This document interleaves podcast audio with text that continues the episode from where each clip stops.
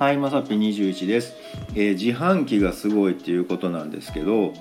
まあ、大阪でもねあるとは思うんですけど特に京都ね自動販売機すごいですよね。まあ数も多いけどね。あの w i f i 使えたりしますからね自動販売機のとこでね、うん、であの支払うのにもうまああのなんていうのかな。かざしてあのカードとかね ID とかっていうのねとか交通系のカード ICOCAとか Suica とかそういうやつですよね。でジュースが買えるとかってね結構あるんですよ。で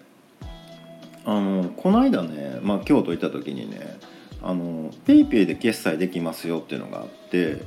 であちょっとやってみようかなみたいなね、うん、でそれがねどうもその PayPayでもその携帯をかざすパターンらしいんですよ。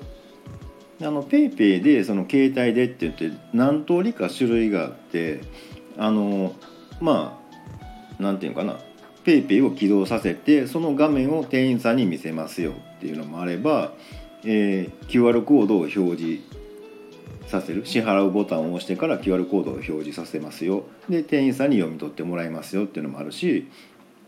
うん、支払うボタンを押して、えー、と向こうの QR コードを読み込んで、えー金額を入力しますってあるじゃないですか。いろいろね。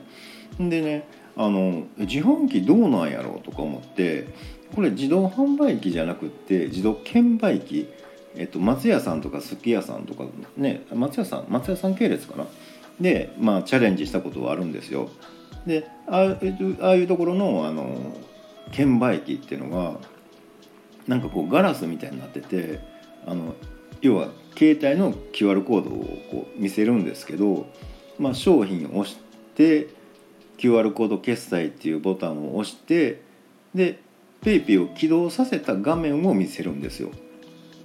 でそれを知らずに最初のうちわざわざ支払うっていうボタンを押して QR コードを表示させてから一生懸命こうかざしてたんですけどなかなかできへんかったんですよね。でお客さん来はるしとか思ってもう今日こそやってやるみたいな感じであそういうことかって思ったんですけどもう本当にあの、えー QR コード決済っていうボタンを押してからもう PayPay の、えーを起動させた画面もうそれで、えー、と決済ができるってね PayPay って言いよるんですよ。であなるほどなって使い方分かったわって思ってたんですけど自動販売機はねその読み取る部分がないんですよ。であのスマホをかざしてくださいって書いてあるんですけどえこれってあの裏の、えっと、フィリカ？あれでやるんかなとか思って、まあ、ちょっとやってみたろうとか思ってねあの一生懸命やってたんですよ。なのねお客さんが後ろね「私もジュース買いたい」みたいな人がねあ結構ポロポロポロ来はってで僕一生懸命携帯一生懸命押し付けてるんですけど「えジュース出てこへんやん」とか思って「ペイペイって言えや」とか思いながらねやってたんですけど結局できへんくってでなんかちょっとこのままなんか買わずになんかねしたら恥ずかしいなとか思ってね。でもう一回ボタンを押してなんかようわからんけど携帯かざしたいって思ったらガチャンって出てきてね。結局それはね ID で決済されとったんですけどまあ、あの携帯でねあのお財布携帯で ID で決済できるんでね。であ考えたらそこの画面ちっちゃくやけどのところに PayPay その選択できるとこがあったよなとか思ってあれかなもう一本買おうかなとかすごい思ってたんですけどなかなかねあの人が結構いてはってみんなちょっと珍しいんかなみたいな感じでねえどうやってやるのみたいな感じだったんでねこう遠目にねどうやってやってんやろとかね思ってねあのまあ行こうかな思ったんですけど、まあ、また大阪帰ったらあるやろ思ってね、えーそれっきり出会ってないんでまたちょっとねあの PayPay で決済するね